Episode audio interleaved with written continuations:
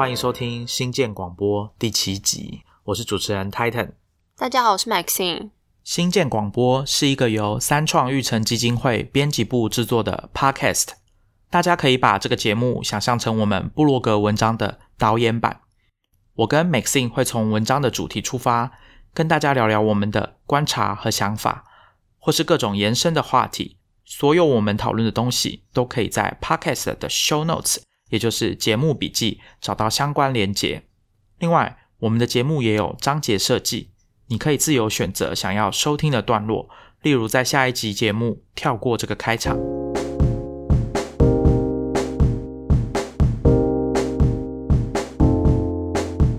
今天我们要跟大家聊的呢，是一本书。最近很有名，不对，应该说它已经从去年开始就很有名了，叫做《Bad Blood》恶血，主题是关于戏骨一家生医新创 Theranos 的故事。它的副标我念给大家听：戏骨独角兽的医疗骗局，深藏协议里的秘密、谎言与金钱。我们先跟大家解释一下 Theranos 这家公司它是做什么。它主要开发的产品是做血液的检测，它号称就是只要抽取大概一指节的血量，就可以做跟传统抽血一样多的检测，大概两百多项。那传统抽血就是如果你有做过健康检查，可能都有经历过，就是要用比较粗的针头抽到你在你的手臂上，然后抽大概两管左右的血，两到三管，对，两到三管看状况。Theranos 他们强调就是。只要少量的血，而且可以很快速的用现场的仪器就跑出检测的结果。那通常大家抽血应该有印象，就是可能你要等一段时间才有抽血的结果。那医师会请你再回医院或诊所听取报告嘛？那 Theranos 他们主打的就是说少量的血，然后快速，但是跟传统一样多、一样精准的检测。但事实上，我们可以先告诉大家结果，就是完全不是这么一回事。这本书的作者叫做 John Carreyrou。这位记者是任职于《华尔街日报》，他曾经两度获得普利兹奖，那这是呃对记者来说是非常高的一个荣誉。我跟 Maxine 会先跟大家介绍一下这个这本书，还有 Theranos 的故事，然后呢，我们会再跟大家讨论说，哎，这本书特别在哪里？为什么我们会这么推荐大家？如果可以的话，可以去读。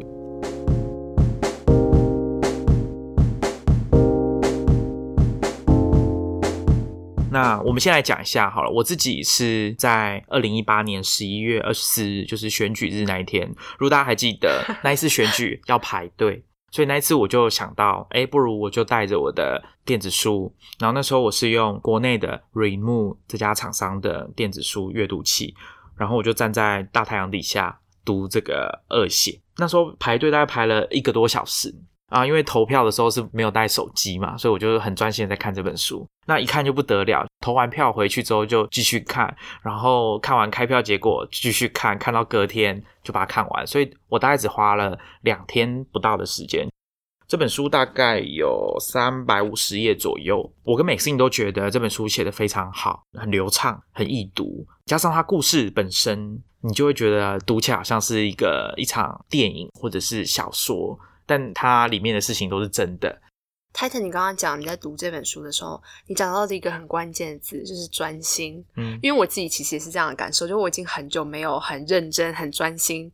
全神贯注的在看一本书，就而且完整的把它从头就是看到结束。尤其是小说，嗯，很久没有看。不是说这本书它不是小说，可是因为这个记者他的写法，前面铺陈的那种写法，故事性很强，所以。再加上，因为它的情节确实是非常的，就是夸张，所以会让你觉得你在在看一部就是很精彩的、很很不像真实世界会发生的小说。然后，因为他的笔法就是很流畅，其实这故事是相当复杂的，但是他他的写法就是把每一件事情的就交代的很清楚，然后那个起承转合做的很好。所以，其实像我是在捷运上，我是利用就上班通勤的时间，我大概也只花了三天时间就把它看完了，而且通常就只有在捷运上的时候我才会看。对，但是就短短三十分钟，就是很已经很久没有那么专注在一本书上面。你是看纸本书嘛？对不对？纸本书，对。所以这本书相当精彩，它会让我联想到啊，以前一个蛮有名的小说家叫 Michael Crichton，就是《侏罗纪公园》的作者。他的专长就是因为他自己是哈佛医学系毕业的，所以他后来都在写小说。那我是高中的时候知道这个作者。他擅长写的就是所谓的科技惊悚。他的书大部分都会被改改编成电影，所以我在读这个《Bad Blood》的时候，其实就很容易去联想到当初这个 Michael Crichton 他的写作跟他的风格。但我还是要强调，这是真人真事，而且就是发生在最近几年的事情。所以，我们呃，我想我跟 Maxine 读起来就是特别有感觉。那这本书加上这个故事的主人翁 Elizabeth Holmes。他本身之所以受到瞩目，当然就是因为 Theranos 在早期，不管是募资还是媒体曝光报道，都把它形塑成一个很成功的创业者。加上 Theranos 这家公司看起来也是前景非常的好，所以当这个丑闻或者是这种大家的真实的一面，对真实的一面被曝露出来之后，这个反差就使得这个故事本身更有戏剧性。我们常常听过一句话，就是呃，真实人生往往比小说还要离奇。我想 Theranos 的故事，某种程度上就印证了这句话。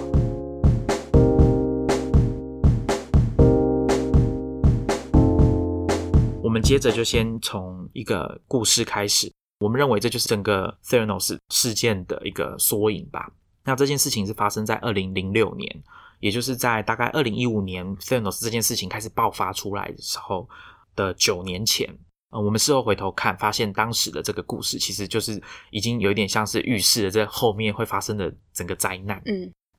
当时 Theranos 这家公司已经经过几次的募资，也有找到财务长。这个财务长呢，他叫做 Henry Mosley，他之前在 Intel 工作过，然后也曾经就是协助新创公司上市，所以他对这件事情是蛮熟悉的。那他为什么会来加入 Theranos 呢？是因为他发现 Theranos 的董事长是 Donna Lucas，他是协助甲骨文上市的投资人。所以，当你知道，呃，你身为一个财务长，知道说这家公司的董事长，当时的董事长是这样子的一位人物的时候，而且他自己有出钱投资 Theranos，那你大概不太会怀疑说这家公司的发展性。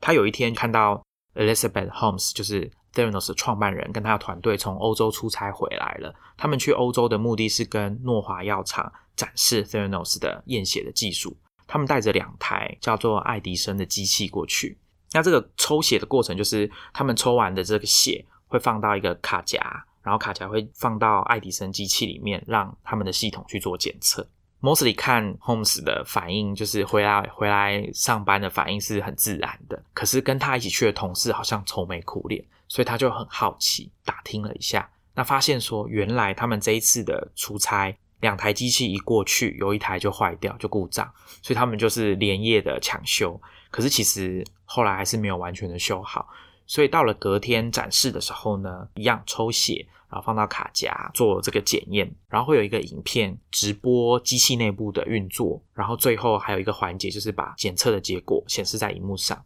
前面就是抽血，然后把卡夹放进去，包括内部运作的影片都是真的。可是这个 Mostly 后来发现一个惊人的事实，就是这个检测结果是先录好的，因为机器坏了，所以他们只好从总部这边直接传一个跟那个血液样本一点关系都没有的结果，显示在荧幕上给诺华的人看。那对这个 CF 来 CFO Mostly 来说，这当然是很严重的问题。对，我想对财务人员来说，这跟做假账应该没什么差别吧？他们用欺骗的方式去展示，好像跟他们宣称的一样，机器有那样的效果，所以他就去找了 Holmes，跟他表达他的疑虑。他觉得他们已经欺骗了投资人，不能继续这么做。结果没想到 Holmes 的脸色就大变，跟他讲说：“Henry，你不再是团队成员了，我想你应该马上离开。”也就是说，CEO 现场就把这个 CFO 开除。二写的序幕就到这边结束。那我想这个序幕就像很多戏剧一样，暗示了后面整个故事的进展。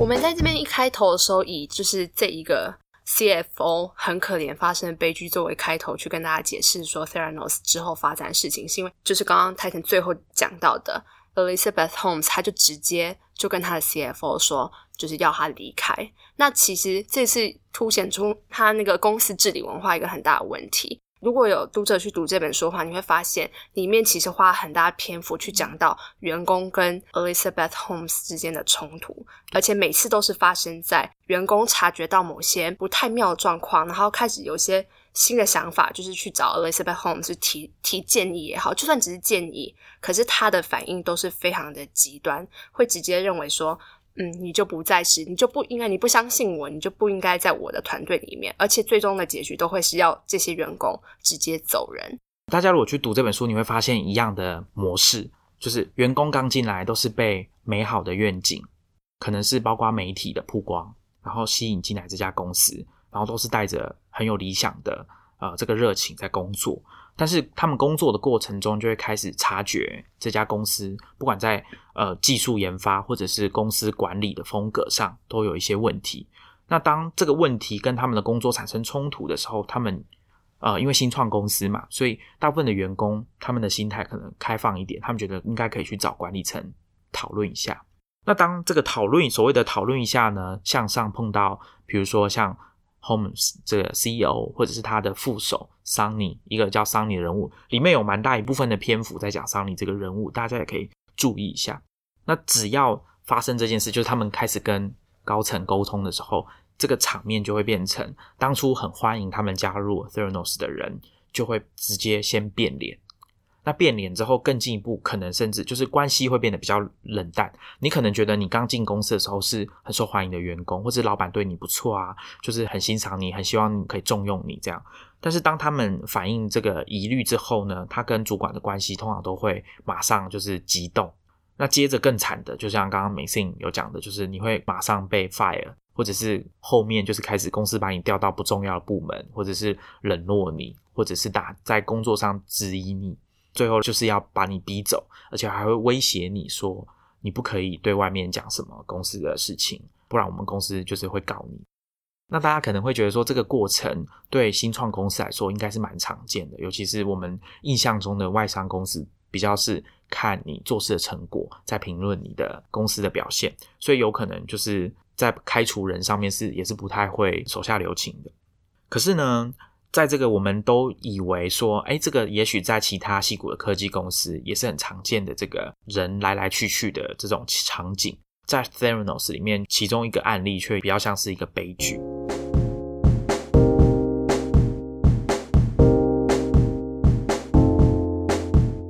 对这个悲剧的主角，他叫做 Ian Gibbons 吉本斯，他是他是 Theranos 最早期。第一批进来的科学家，那他其实个性他是英国人，然后他就是属于可能我们想象中典型一点的那种呃学者研究研究型的人，他就是常常在自己的实验室里面做很多的实验，然后充满了热忱，很投入他这个实验的工作。那他当他主要负责的是血液检测那块，就是免疫检测，而且他的辈分很高，他是。Elizabeth Holmes 在斯坦福大学念书的时候的那个实验室的，应该就是院长 Channing Robinson 研究上的伙伴，他们两个曾经一起发明一项专利。所以他其实是辈分相当高的一个科学家，对，而且是经验丰富的科学，经验非常丰富。然后，所以他是最早一批进来的，他主要负责的项目就是血液检测那块。他最后发生什么事？我先把这个结局讲出来，是蛮悲剧的。他就是最后过世了，自己服用了大量的就是止痛药过世，然后是在整个身心都是经过摧残，然后有点忧郁的状态下这样过世的。他他到底跟 Theranos 之间发生什么事情？就是他因为他很投入在他的工作里面，然后因为他是负责协议检测这一块，是啊 Theranos 他这个装置非常非常重要，因为这是 Theranos 对外宣称说他们可以就是靠着很少量的血就检测大量的结果可以出来，所以。Gibbons 他在实验室是专门来确保说这个检测是最精确的。可是，在 Theranos 里面有一个很奇妙的一个公司治理的文化，就是 Elizabeth Holmes 他非常不喜欢跨部门之间的沟通，他喜欢把这个就是他们研发那个装置的团队就是保密到家，甚至我们等一下接下来会提到。比方说政啊，美国政府 FDA 这些官员要去稽查他的实验室或者他的研发团队的一些结果的时候，其实都会被拒拒绝在外。那所以变成他们自己甚至公司内部跨部门之间都不能够有很透明的沟通，这是 Elizabeth Holmes 她一直以来都是在非常抗拒的。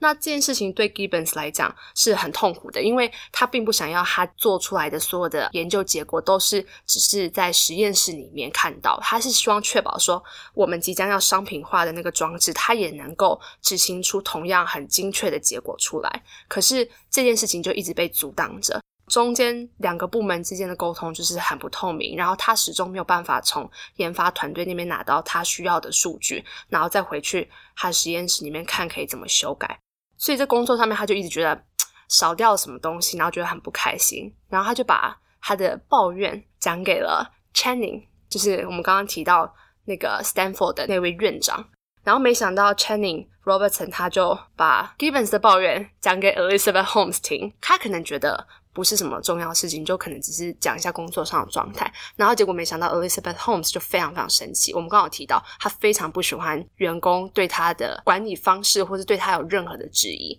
从此之后，他就把 Gibbons 打入冷宫。冷宫这两个字是这本书里面描述的，我觉得还蛮精确的，因为我们刚好说 Gibbons 他是最早期位分非常高的科学家，所以其实相当受到重用。结果后来因为这件事情。他们等于是把他拔掉实权，就不让他在实验室里面实际去操作所有东西，然后只给他一个顾问的角色。那这件事情对 Gibbons 来讲打击非常的大，因为他原本就是实验室里面人都希望自己可以真的亲手做某些东西，而且他是充满着很大的愿景进来做事的。然后对于他真正在做的实验是非常投入、非常有热忱。结果最后他什么事情都不能做。甚至他虽然是顾问，可是他给的建议未必也会被采纳，所以他最后到后期的时候是处在一个很压抑的状态、很忧郁的状态。然后他之后有大部分时间是待在家里面工作，他就没有再进到公司里面去了。这等于是在工作上就是给他一个很大的羞辱。对，可是他自己又不是那么想要离开这间公司，因为我觉得他还是。他还是就是很相信说，如果可以持续就是朝他们可以修正的地方走下去的话，Theranos 这个装置确实可能可以达成他们对外宣称要有的那样的效果。所以他又他就处在一个就是没有要辞职，然后可是在公司又不受重用，然后跟主管之间跟团队之间那个信任关系整个瓦解状态。所以他最后忧郁到就直接就是自己吃了大量的止痛药这样子。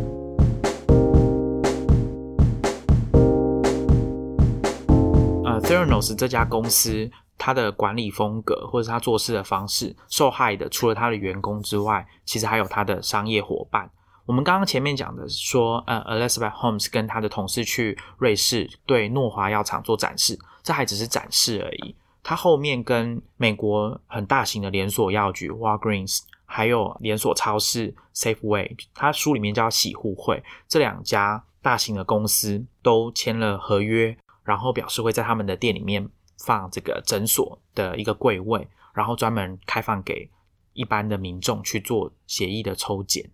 那所以他们的技术，我们刚刚前面已经有跟大家讲了，技术还不成熟，可是他们却急于要把这个技术按照他们宣称的那样子把它放到市场上去。首先，他们还是讲我们只要少量的血液，然后可以做两百多项的检测。可是很多。消费者到了 Walgreens 的诊所之后，都会发现，哎，其实还是要用传统的抽血方式，就是一样要扎针。所以他们首先这个就是跟他们的宣传不太一样。那其次，其实大家在书里面会看到很多检验的人员、检验团队的人员，他们经常会发现这个检测的数值非常的不准确，完全跟他们宣称的。这个可以说高达九成五的准确率完全不符，有些可能甚至只有六成或八成。那里面有一个很生动的环节，就是说，呃，有一个人就抱着他们的这个检验结果去找医生，然后医生就说，这个是只有在死人身上才会出现的这个数字。嗯，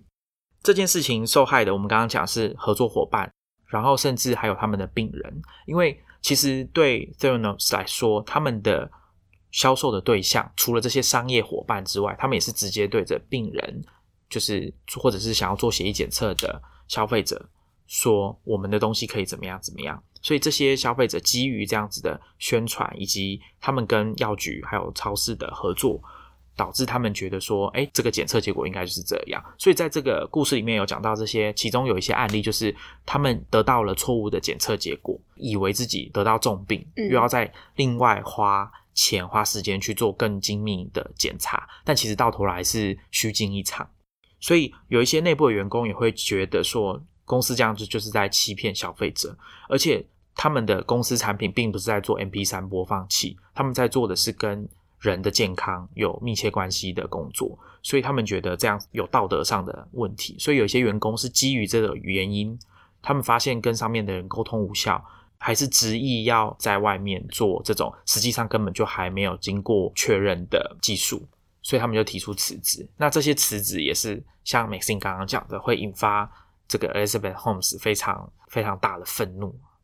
我觉得这边可能我们要帮听众问一个问题，就是听起来这些状况非常的多，可是为什么都没有被发现？我觉得刚刚 Titan 也有讲到一个，就是。员工辞职，这是我们前面一直提到，就是 Elizabeth Holmes 他的管理的方式跟员工之间的冲突。他们每个员工进来之前，就是要签一份保密协议。所以到你要辞职的时候，其实他们会做一些很恐怖的事情，比方说他们会请 IT 部门，等于是来监控你，然后看你的，就去翻遍你所有的你的硬点、的电脑、你的手机、你的所有的 email 的记录。他不准你带任何东西离开这间公司，甚至这个东西可能是你私人的物品，可是你可能因为被赶出去太临时，你还没有办法回来拿。就是种种的原因，然后他们也会就是使出，就是说，如果你敢对外说任何东西，你这是我们的商业机密，那我可能我就会采取法律行动来告你。那这边必须要提的就是 Theranos 的律师可不是什么一般的律师，他的律师是叫做 David Boyce，是谁呢？如果大家有印象，九零年代的时候，微软曾经被美国司法部就是反托拉斯法案，那这是可能是科技界里面最有名的其中一个反托拉斯法案。Boys 就是那时候司法部委托他去控告微软。首先，这第一次让他变成全美很有名的法律界很有名的人物。那第二次他出名呢，就是在高尔在选跟布希竞选总统的时候那一次，因为佛罗里达州的这个票就是计票的问题，然后导致这选举的结果非常的接近嘛。那这件事情也上了法院。那他就是代表高尔那一方的律师。所以这是大律师，王牌大律师，对，王牌大律师。我刚刚差点讲古美门。对，根据书中有说，就是他的他的年收入可能有到千万美元，他的顾问费好像是，就是大家知道律师是按小时计费的嘛，那他的计费是一小时要一千美元，这是非常惊人的数字。对，所以其实你看，从这个律师他的等级这么高。可以看得出来，就当你其实自己想一想，就是如果你今天有人威威胁你，然后搬出这么大一个王牌大律师跟你说你敢做什么我就告你，那你可能第一个会想到就是天哪，他这么厉害，我有办法告得赢吗？然后尤其是这整个诉讼过程可能花你很多时间跟金钱，所以这是为什么很多员工后来就干脆就是什么都不讲。就是默默的让这件事情过去了，对，这也是为什么 Theranos 的事情可以拖了这么久，中间好像都没有爆料出什么东西的原因。那 Theranos 他除了这样子厉害的律师之外，他其实还有很多大人物在为这家公司背书。对，比如说他的董事会，大家可能有听过，他的董事会成员包括美国的前国务卿，而且是两位，一个是乔治舒兹 George Shultz，然后另外一位是更有名，可能大家知道的是 Henry Kissinger 基辛吉。这两位都是美国在冷战时期很重要的国务卿，他们两个的背书，或者说，你当你在在一家新创公司还不起眼、成立不到几年的公司，看到董事会成员有这样子的大人物的时候，你对这家公司当然是会另眼相看。其他帮他背书的人，还有呃，当时的美军的四星上将，是后来在川普政府的时候有当过一段时间国防部长，而且是广受赞誉。呃，人家说他是叫疯狗 Mad Dog 的这个 James Mattis，这个为了凸显这整件事情的荒谬程度啊，我们念一段马蒂斯对 Elizabeth Holmes 的赞美。对，大家预备好，因为这 这段话让我跟 Titan 的时候看的时候，两个人非常的，对，就是非常觉得很。如果你有你有喝水，赶快吞下去；那你要吃东西，先不要吃。要放一个音乐吗？噔噔噔，这样子。呃，马蒂斯是这样形容 Holmes 的。他的道德感大概是我听过最成熟、最完美的。不管是个人的道德、经营管理的道德、商业道德，还是医疗道德等，你不觉得这句话听起来非常荒谬吗？因为它上面讲的所有的那几个道德，Elizabeth Holmes 基本上应该都没有吧？尤其是管理道德显然没有，对，然后医疗、商业道德也显然没有这样子。这真的蛮讽刺的，是因为他也是等于欺骗了前面我们讲的这些商业伙伴，把明明还没有办法做出来的技术做一个允诺，然后定了日期。呃，其中就是 Saveway 这家洗护会这个超市，他们还把全国一半的超市好像都做了改装吧，然后就为了要把这个 Theranos 的这个。服务把它放到他们的超市里，其实是耗费巨资。他们跟 Walgreens 的这个合作也一样，如果他们可以在日某个期限达到这个完成这个机器的部署的话，那他们就可以从 Walgreens 那边拿到一笔投资，还有奖励金，加起来大概一亿四千多万美元。但这件事情一直都没有成吗？就是一直被拖拖延拖延这样。对，其实呃，Theranos 对 Walgreens 的这个已经拖延了大概三年了吧？对 Walgreens 的管理层来说，自然也是会觉得非常的怀疑。可是，一样，他们的董事、他们的高层还是对于 Holmes 跟 Theranos 就是深信不疑。我觉得这边要提一下，因为我们刚刚讲的就是他啊，Theranos 的董事会组成嘛，然后还包含他跟一些啊也是大型的药厂之间有过任何的接触。那大家可能会觉得说，哦，这么明明这么荒谬的事情，为什么好像都没有一些专业的人，就是给过专业的建议，然后去拒绝 Theranos？可是事实上其实是有的，因为 Theranos 还有接触过像是 MPM Capital 这个专门以生医做生医医疗这一块做投资的创投，然后他们有。接触过 Google Ventures，它里面有一组人马，大概是五人的团队，他们在针对这个像生医这一块的话，他们会进行很多研究。然后这些这几个创投，他们的组成里面的人，其实都是有相关背景的，都是啊医学背景的博士、硕士都有到这个等级。那其实像 MPM Capital 跟 Google Ventures，他们其实过去接触的时候，他们是直接拒绝 Theranos 的，他们并没有投资，反而是真正投资过。Theranos 的人，他们都没有这样子的背景，他们都是比方说软体创业啊，或是交顾问公司的 CEO 这一类的，或者像是媒体 Murdo 也是华尔街日报的母公司的 老板，对。呃，我们刚刚有提到嘛，像诺华这家药厂后来也没有采用，就是也没有跟 Theranos 合作，所以其实严格说起来，真正专业的有医疗背景的专业的公司或者是投资人，他们其实相对非常的谨慎在看待他们的案子，或者是你可以说，他们就是按照原本的标准来检验这家公司，后来得到不应该投资的这个结论。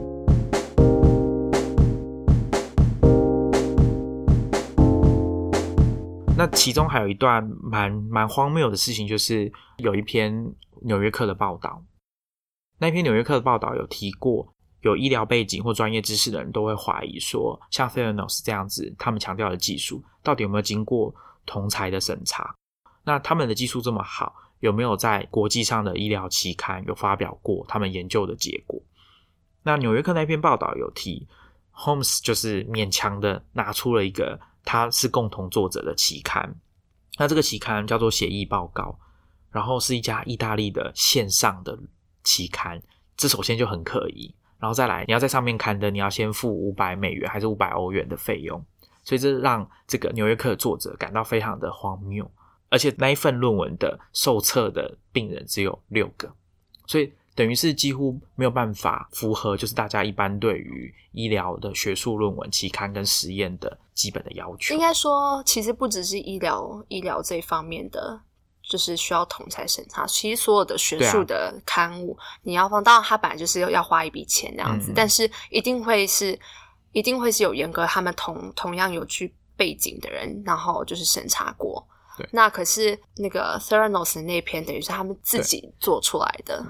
这篇《纽约客》的报道呢，他就引起了一个人的一个布洛克的注意。那这个布洛克呢，他本身也是职业的病理医师，他叫做 Adam Clapper。他就写了说：“哎，我看了这篇《纽约客》报道，我觉得很奇怪，有很多疑点。”他就把它点出来。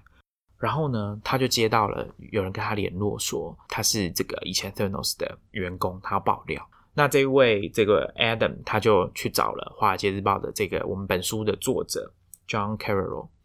跟他讲说有这件事情，他觉得这是一个潜在的、蛮蛮蛮值得报道的一个故事。那也就是为什么一开始本书的作者会想要开始认真调查这件事情。讲到这边啊，这就是一开始爆料，一直到后续这位记者开始挖掘所有的事情的一个开端。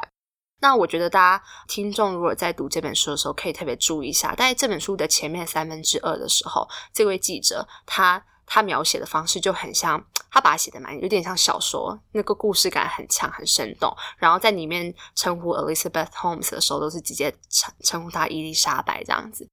可是等到后这本书后面的三分之一开始。从这一整个 Theranos 的故事到进进展到准备有人开始爆料，然后找上他之后，他那个角色的切换很明显。他在后面三分之一就是以他记者的身份再去写这一段他调查，对第一人称在写这段调查报道的过程。那这时候他对啊 Elizabeth Holmes 的的称呼就很明显，就是。一个记者在做报道的时候，他会称呼他的姓，而不是直接用名字。所以，其实这两个写法的风格就是有蛮明显的转变，这样。对，大家可以感受一下。而且，我跟 Maxine 都，我们都蛮喜欢这位记者在这本书在最后面这个部分的编排。然后，包括记者跟大家讲说，他一开始是怎么呃收到有人向他。爆料这件事情，然后他是要去深入的调查，而且其实《华尔街日报》就是呃这位作者工作的单位，其实在 Theranos 崛起的过程中，有扮演一个推手推手的角色。对，对就其实 Elizabeth Holmes 他在二零一三年的时候接受过《华尔街日报》啊有一个叫周末专访的的一个亲自的访问，然后那个时候牵线的是《华尔街日报》的社论。社论的里面的人那样子的编辑这样子，然后我觉得很多人在看这一段的时候，可能会觉得很奇妙，说那那海华尔街日报的记者突然去爆料那样子，很像那不是进行网内互打嘛？就同一个媒体。可是其实呃，读者在看这本书的时候，可以特别注意到，记者 Karen Roy 他中间有一直反复的强调，他这个做调查报道的的。这嗯，这个部门好了，先称部门跟社论之间是有所谓的防火墙。事实上，在媒体业里面，记者、编辑通常也是一个独立的角色，就是我们不不一定会知道说他现在手上正在进行哪些采访报道。所以他他在做这件事情，那社论基本上也不会去干预说，哎，因为我报道了他的好，所以你其实不可以讲他的不好或者什么的。但是 John Carroll 他在做这个调查报道的时候，他其实就发现，哦，原来我们自己我们家报社自己之前曾经采访过，然后也是把他把那个 Elizabeth Holmes 形容成一个非常厉害的一个一个成功人士。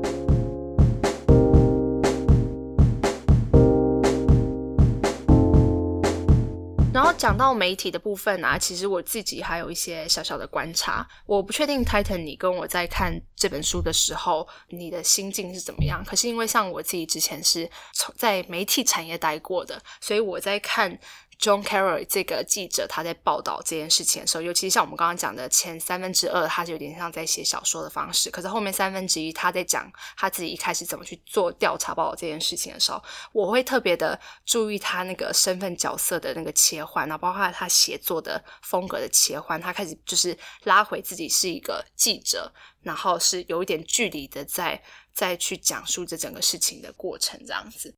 呃，他第二十一章节，我觉得读者可以特别去注意一下。我特别喜欢他的标题，他标题是“媒体报道权与商业机密”。然后我很喜欢这个标，是因为我觉得他用短短的十个字，就是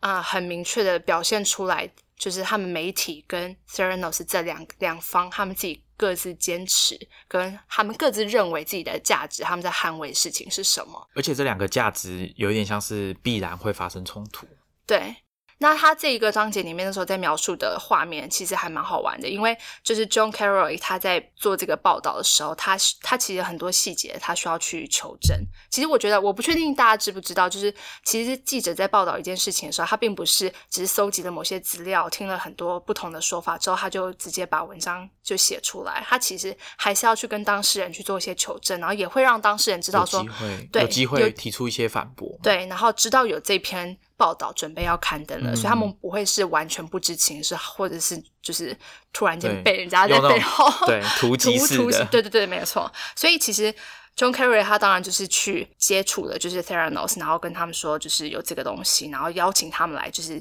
进行一些查证。资料的核实这样子，尤其是针对西门子，他们使用西门子仪器去验血这一段。然后我觉得很妙是他他在那个书中是描述说，他们把主战场就是拉回华尔街日报，因为他本来是想说自己要亲自到 Theranos 的公司去，可是他后来觉得有种就是羊入虎口的感觉那样子，所以他就干脆邀请他们来，然后 Theranos 就派了大概三四个吧，我印象中还是三个王牌律师，对王牌律师他们的律师团队就是这样噔噔噔就来到就是华尔街日报大楼里面。然后 John Carroll 他自己也不是孤军奋战，他的我记得他的主编、他的主管其实有陪他一起，好像还有他们的法务。法务对。对，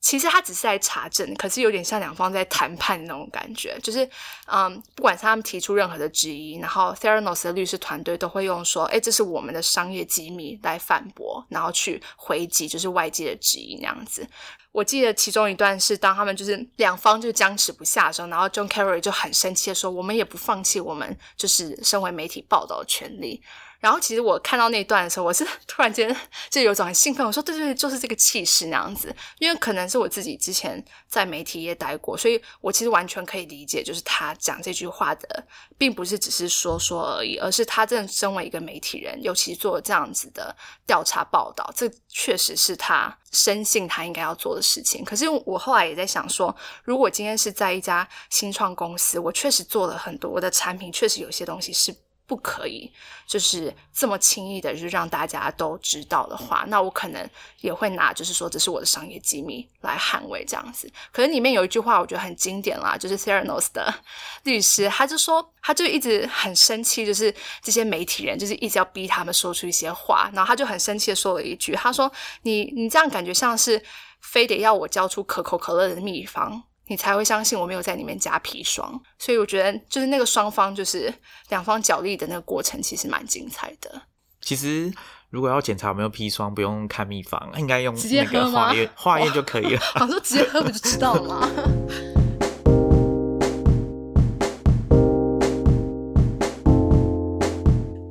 其实讲到媒体这段，我是想说，媒体在这整个事件，也不是说事件啦，应该说在 Theranos 的这个故事里面，其实扮演了蛮相对蛮复杂的角色。因为我们前面有提到，就是在 John Carroll 这一个揭露这整个事情的报道出来之前，其实很多媒体都报道过 Theranos，然后也亲自的采访过 Elizabeth Holmes，所以其实就在前期。报道这个这家公司光鲜亮丽的一面的时候，媒体也扮演了一个推波助澜的角色。所以，我们现在当然是看到这本书的话，好像是媒体揭露了某些东西。可是，事实上，在很多时候，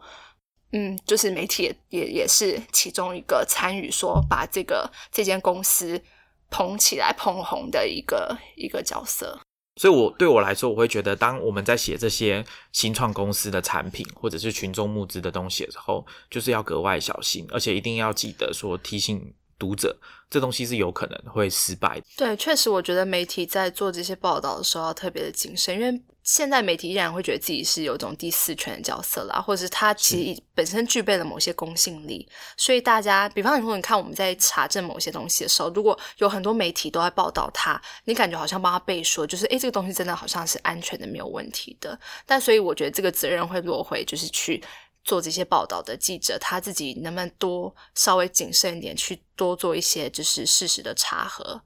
所以 Theranos 这个故事，它正巧就是一个各方面来说都是一个很好的案例。对，大家可能有耳闻过一些群众募资最后失败的案例。那那个失败的案例，并不是他们没有募到钱，而是他们相反的，他们可能募到非常多的钱，嗯，超过远超过目标的钱。我们常听到的群众募资出问题的案例，轻的呢，只是他 delay 个一两年，等到赞助的人都久了，对，都老了，对。孩子都两岁了，我身边有这种案例，就是说他曾经在 Kickstarter 上面赞助一个相框，那那个相框是数位相框，那它特别的地方是它是串 Instagram，嗯，所以它上面会直接播你 Instagram 上面的照片，还有你朋友的照片，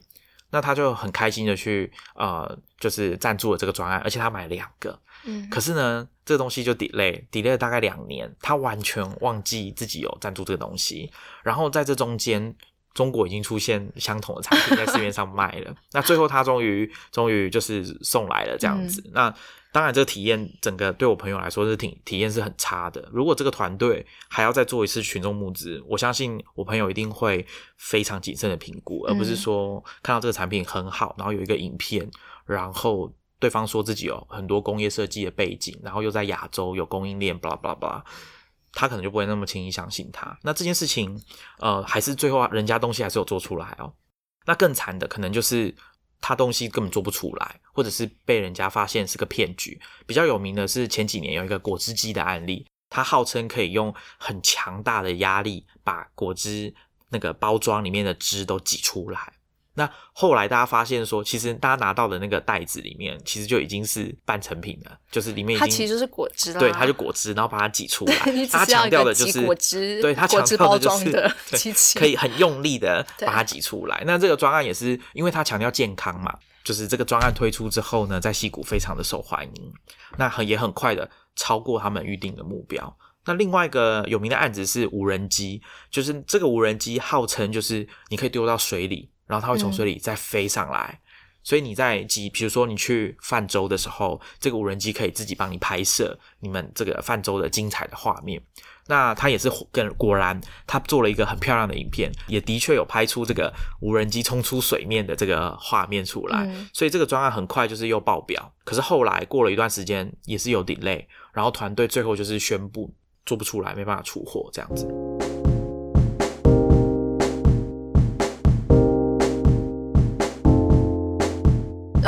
听众如果去看这本二写书的话，也可以特别注意它里面在描述一段，就是 Theranos 他请之前帮啊苹果做广告的那一个广告广告团队，然后来帮他们就是啊打理他们的门面，这样讲好了。然后包含他们自己的 Theranos 自己那个 team，他们在架设他们自己的网站的时候，他们也在思考说，哎，我们上面的。我们上面的介绍要怎么写？然后这中间有一些有一些曲折，因为他们那个文字文案是一改再改，原本是那种真的是比较不负责任的方式去，应该说不负责任，也不是那么老实的，用一些不精准的、不精确的字来形容他们在做的事情。到最后甚至改，对，到最后甚至连写文案的人自己都有一点怀疑。对，但所以大家可以也可以去看一下那一章。对，然后我觉得应该说，作为消费者的话，我们对于大家的行销文案可能要多一点戒心，这样子。哦，对，没错。那其实我觉得 Titan，你刚刚讲到的，就是啊，你刚刚提的那些群众募资的案例嘛，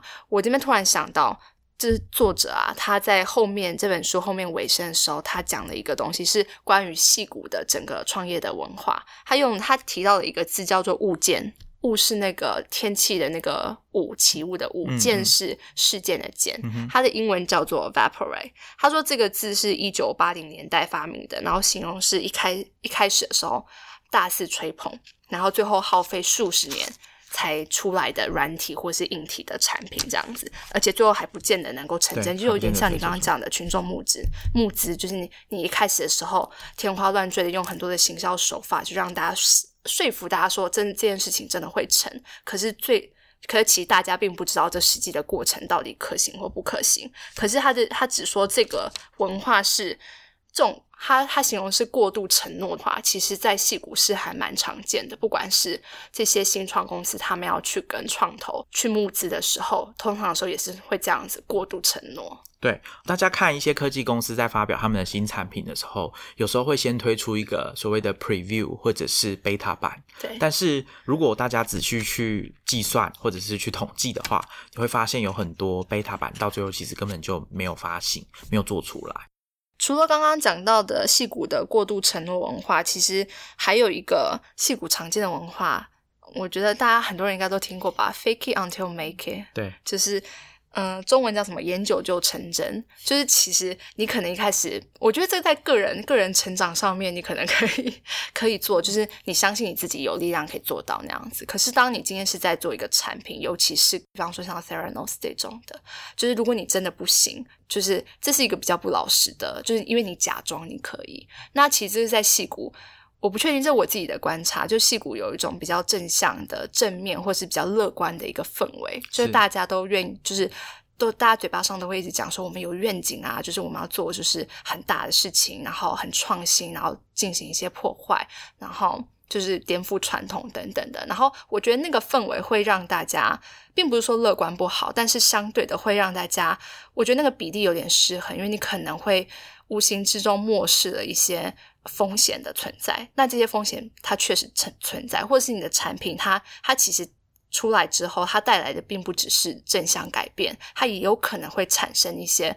负面的情况。可是，可是在这个产业里面，相对的，我觉得对于就是它可能产生的负面状况，就是大家在意的比较少。没错，这本书其实里面有很多面向可以提供大家思考。像我们谈的可能比较像是呃，戏骨科技圈的一些发展上的盲点，好像太乐观啊，或者是过度的承诺，或者是所谓的呃很创投很害怕错过这种机会，成功可能成功的机会。对，这有一个专专业的对对对说法，叫做 FMO，Fear of Missing Out。那我们在今天的节目里面有做了一部分的讨论，我想。如果大家去读这本书之后，我相信你们也可以有自己对这件事情不同的切入的角度去思考。所以，我们蛮推荐大家，如果有空的话，可以去读一下这本书。然后，如果你呃平常出没的地点离三创很近的话，你也可以来我们十一楼 Star Rocket Cafe。我们这边有跟天龙资讯图书合作，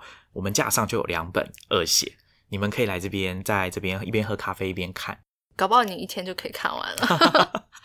另外呢，这个这件事情因为真的太轰动了，所以很快的就各方开始，比如说 HBO 就拍了一个纪录片，所以大家可以去找找看。那或者是明年二零二零年，据说就是好莱坞要把这件事情翻拍成电影要上映，女主角就是之前演过《饥饿游戏》的女主角 Jennifer Lawrence，珍妮弗·劳伦斯。二零二零年大家可以啊期待注意一下这部电影。如果你找不到 HBO 纪录片，也不想要等电影上映的话，你手边也没有书，那有一件事情你现在就可以做。我们之前曾经在我们的科技创业周报里面有介绍过一档 Podcast 节目，它就是用纪录片的方式，当然是用听的，去告诉大家 Theranos 的这个故事。那它 Podcast 是免费的，你现在就可以去听。我们会把链接放在 Show Notes。这个 Podcast 的节目叫 The Dropout，就是休学、休学、休学的人。它是由美国的广播公司 ABC，ABC 吧，对，制作的。对，所以如果你真的觉得我们讲的还不错，很精彩，你迫不及待了，你可以现在就去听那个 podcast。那我们今天节目就到这边。如果你看完了二写，有什么心得想要跟我们分享，也欢迎写信给我们，或者是说到我们的粉丝页来留言。那如果你喜欢我们的这个节目的话，也可以去 iTunes 上面订阅、打星，然后写一些评价。那我们下一集见喽，拜拜，拜拜。